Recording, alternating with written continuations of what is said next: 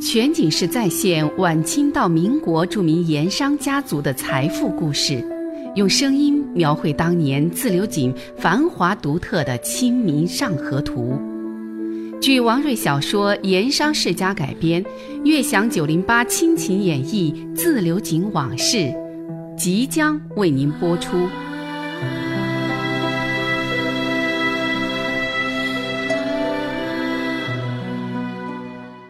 上回说到，王朗云听到文子树回报的两个消息，当即决定冒险放盐船出川，抢占川盐济储的先机。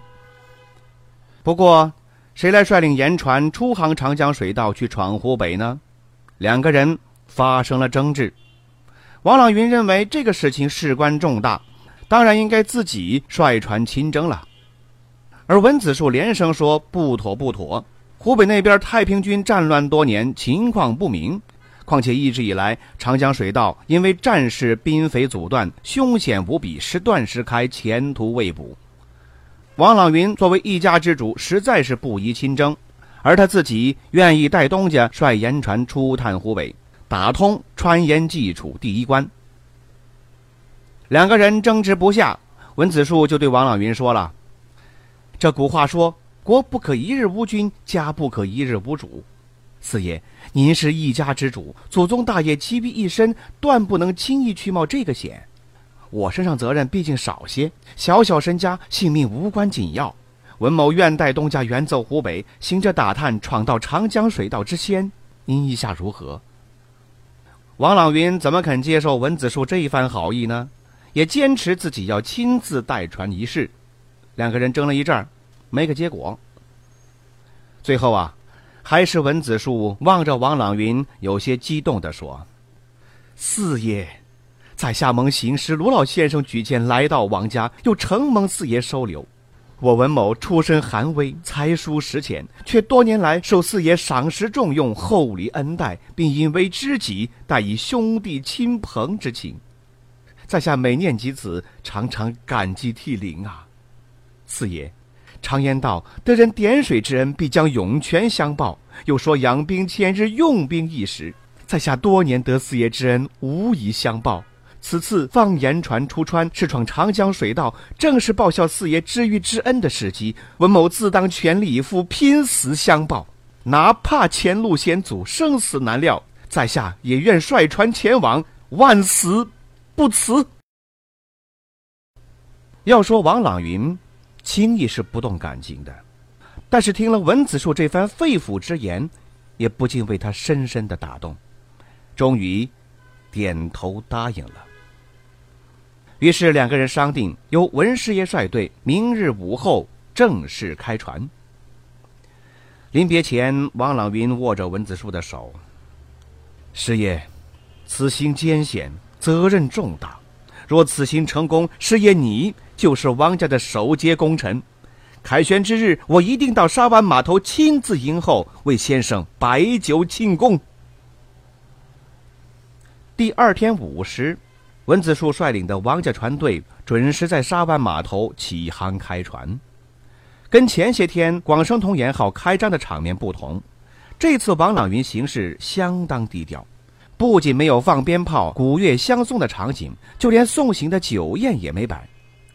只不过在广生通盐号里随便设了两桌酒菜，招待文师爷在内的随行人员，当然也包括那十只盐船的船老板。在酒桌上，王朗云站起身，依次为王家出行人等例行敬酒，说了几句一路顺风、平安归来的祝福话，其他的就没有更多的言辞和表示了。既没有平日里的豪气强势做派。也不像昨晚跟文子书单独言谈时那样心虚外露，动了真情。只不过一行人沿着河岸石梯下到码头上停靠已久的盐船上时，王朗云不顾文子树一再挽留，执意缓步跨下了几十级的台阶，登上盐船，和文师爷等出行人员一一道别。这个时候，王朗云才又显露出了一丝真情。他先是望着文子树抱拳施礼，郑重地说：“师爷，一路保重，此番拜托了。”说完，似乎还意犹未尽，跨步上前，两手握住文师爷，暗自里使劲捏了捏，似乎要把自己内心里的期望和那些个不能用言语表达的复杂心情，借此传递给对方。轻轻说了那么一句：“先生尽管放心去，家里事，一切有我。”这句话话里有话，什么意思？你放心去吧。万一是有个什么三长两短，家里的妻儿老小，我自然会替你照应。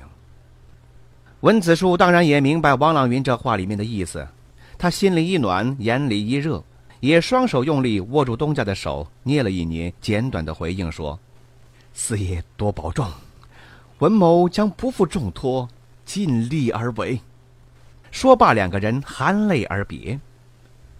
王朗云离船上岸，船老大喝令开船。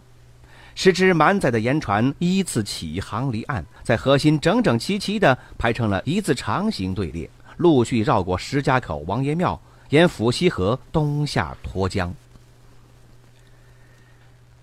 尽管这一天王朗云放船队起航，行事低调，对外没做宣扬，甚至还有点故意的放话出来说。这十只盐船是水运到江津码头上岸，打算销往贵州的。但是偌大一个自流井，东西两场重盐商都不是糊涂人，谁都明白这是王朗云明修栈道、暗度陈仓之计，暗中行的那就是川盐济楚之时。所以那天的沙湾码头啊，表面上平静如常。其实码头四周的客店、货站和附近的一些大小场所，布满了东西警场各盐商盐号派出来打探王家动静的探子，甚至还有好些掌柜亲自出马。文师爷督镇带着十只盐船起航，王朗云亲自到码头登船送行。这些消息，甚至是更详细的细节，很快在自流井盐商之间传开了。其中一些什么细节，甚至内幕消息，成了众盐商和师爷幕僚圈子里茶余饭后的话题。那么接下来，各家有实力、有本钱的，也暗自囤盐、租船，做着各项准备。等开路先锋王朗云把川盐济楚的长江水道真正打通了，各家就好一哄而上，去瓜分这一块老天爷落下的大蛋糕。三天以后。文子树压阵的王家船队顺利抵达了邓警官沱江码头，在这里，王家的得力家人王生通过陆路早两天就到了，并且雇好了两艘万斤装载量的大盐船在那儿等着。船队一到，文师爷就让王生安排一众的挑夫脚力，把十只小船上的花盐给装到大船上，并且即刻在盐税关卡上办好了出关手续，择日开船。到晚上，事情都忙活完了，文师爷叫船家安排了一点酒菜，跟王生一起在船头对饮休闲。那个时候的邓警官，因为自流井盐运兴旺，在整个沱江那是数一数二的水码头。不过到晚上，也就没有了白日里那番忙碌和喧嚣。夕阳西沉，江风徐徐，两个人把酒临风，倒是别有一番情趣。喝酒闲谈之间，王生告诉文子树，昨日里他在码头上雇船时，听那位姓赵的船老大说起，自流井的陕西商人陈兴甲和贡井西厂的李三爷，他们雇的五只大盐船装了五万斤盐，在前天就起航了，直下长江。那位船老大还听说，这五万斤花盐，李三爷实际上只有一万斤，其余的四万斤那是陕西商人合伙的。其中陈兴甲的玉昌梅盐号占两万斤，其他两万斤呢，分别属于另外两位陕西商人，一个是广昌祥的刘生和另外一家陕西盐商周凤成所有。王生还说起，这位赵老板听说这一次在自流井的陕西商人之所以花这么大的本钱做赌注，那就是一心想在王家之前打通川盐基础水道，抢占先机。听到这儿。文子树冷笑一声：“哼，李三爷、陈赖子这些人以为这是去湖北抢热狗屎。”喝了一口酒，文师爷放下杯子，又说：“即便是去抢热狗屎，恐怕川盐济楚这堆热狗屎也不是那么好抢便抢的。不信，咱们走着瞧。”。全景式再现晚清到民国著名盐商家族的财富故事，用声音描绘当年自流井繁华独特的《清明上河图》。据王瑞小说《盐商世家》改编，悦享九零八亲情演绎自流井往事，正在为您播出。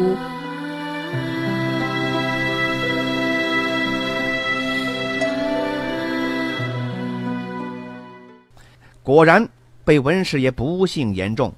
到了重庆，就听到了一个坏消息：长江水道被防守长江的湘军水师浮桥完全封锁阻断。李成才带领的五只大盐船早几天就到了重庆了，跟几十上百艘等候顺江出川的各类川江货船都困在了朝天门码头。每天早晚不断有消息从下游传回来。然后在焦急等候的船老大以及货主中间流传。有人就说了，这跨江浮桥是湘军水师将领做出的，因为太平军回袭武昌，战事突紧，设浮桥一是为了阻断太平军的行动，二是为了方便湘军在长江两岸的兵力和物资调集，所以湘军水师在三峡之最后一峡西林峡峡口三斗坪一带连筑三座跨江浮桥。长江水道因此完全阻断。有人又说，构长江水道的决定其实是湘军统帅曾国藩曾大人决定的，而且据说是请示了朝廷。那么如此说来，这长江水道恐怕一时半会儿那是通不了了。过了两天，又有更坏的消息传来。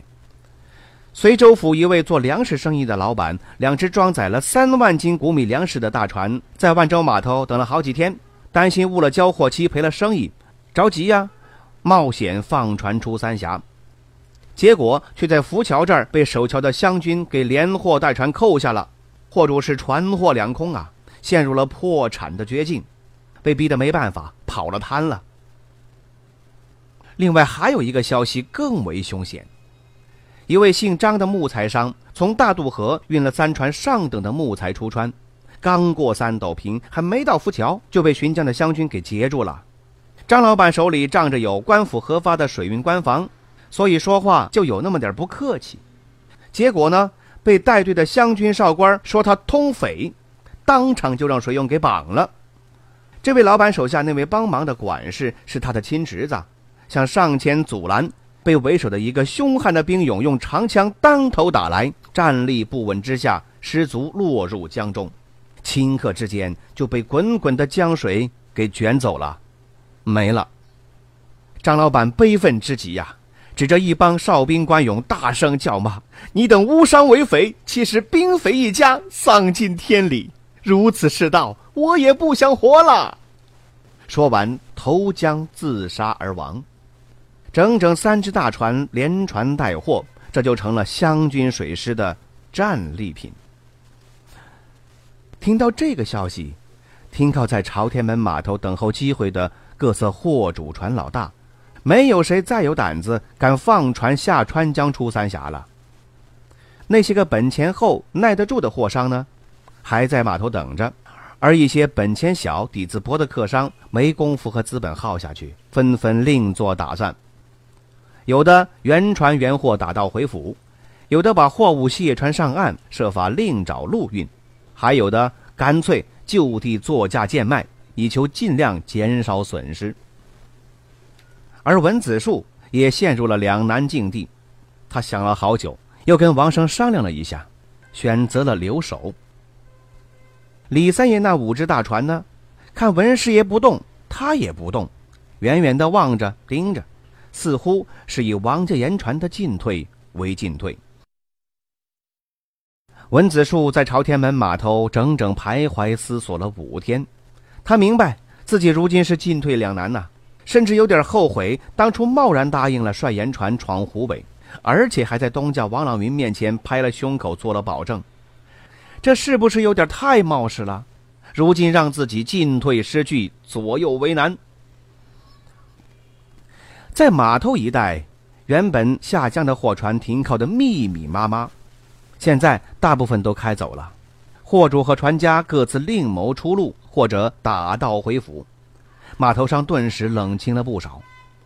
几天功夫下来，偌大一个朝天门码头只剩下了十几只大船和一些过江的小划子停靠在岸边，似乎是举棋未定。这十几只货船当中，就包括了王家这两只，以及自流井盐商李三爷和陕商合伙的那五只，一共是七只大盐船。原来码头上船多，这七只盐船还不太显眼。如今船少了，这七只满载的大盐船，那就是一对豪华阵容啊！在冷清万分的码头上格外的惹眼，所装的那又是两户一带像银子那么贵的花盐，所以这七只盐船的去留走向就非常的引人注目，都盯着呢。那五只盐船押船督阵的正是李成才、李三爷本人。以及裕昌美盐号老板陈兴甲派出的一位姓吴的掌柜，他们比文子树的两只盐船早三天抵达重庆，本想着比王家盐船早出湖北抢占有利行情，结果没想到到了朝天门走不了了，两家船队最后都搁这儿了，到头来还是弄成了不是冤家不碰头的局面。这盐船一搁下。李三爷就把吴掌柜请到了自己的船舱里来，打算跟他合计合计。吴掌柜四十来岁，是跟东家陈兴甲从陕西过来的，在自流井也好几年了，在经营盐号生意上，那也算得上是行家里手。不过远走外省跑经销，他倒是没多少经验，再加上为人向来就谨小慎微、胆小怕事，所以从邓警官开船起航以来，一路上都是靠李三爷拿主意。所以现在李三爷问起来，他也只好硬着头皮说了：“长江水道还有湖北那边的情况我不熟，一切全凭李三爷定夺。”李成才这些年在外跑码头的时候多，也去过湖北好几次，长江水道打过几次来回了。听吴掌柜这么说了，他也不再客气：“我已经打听清楚了，王家带船的是师爷文子树。”李三爷摸着下巴上稀疏的山羊胡子，沉思着说：“这个文师爷，吴掌柜，你可能也听到了，在自六井素来有小诸葛之称。依我看，在警场地面事业圈子里，也算得上是数一数二的人物。王家这次派他带船下湖北，正是看他足智多谋，遇事儿有极致。在这一点上，王朗云这次倒是没看错人。”李成才说的没错，善于识人用人，一直就是王朗云的一大优点，这也是他在自流井众多盐商中能够脱颖而出，成为首富的重要因素之一。李三爷不紧不慢喝了口茶，接着对宋掌柜说：“如今局面成了这个样子，我倒是有个主意。既然文某带队的两只盐船还始终停在这里，完全没有退回自流井的意思。”我看呐，咱们不如就盯着他，以这王家盐船的进退为进退。他要是顺流而下去湖北，咱们也顺流而下去湖北；他要是打道回自流井，咱们也打道回自流井。说到这儿，李成才把水烟袋往桌上一放，有些自负又有些得意地望着吴掌柜。我就不信，他文师爷能把盐船开到湖北换银子。我李三爷等人的盐船到了湖北，就换不成银子。充其量要备时，大家一起备时；要翻船，大家一起翻船。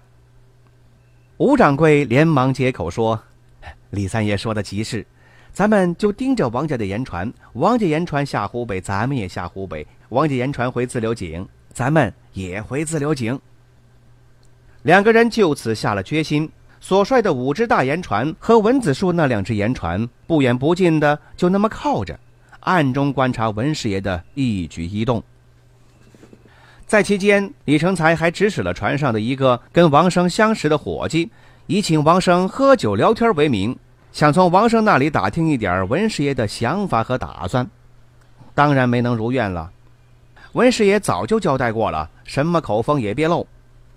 尽管如此。李成才还是既定方针不变，紧盯着文子树。他料定这个小诸葛到时候肯定能想出破解的高招。那么文师爷有高招吗？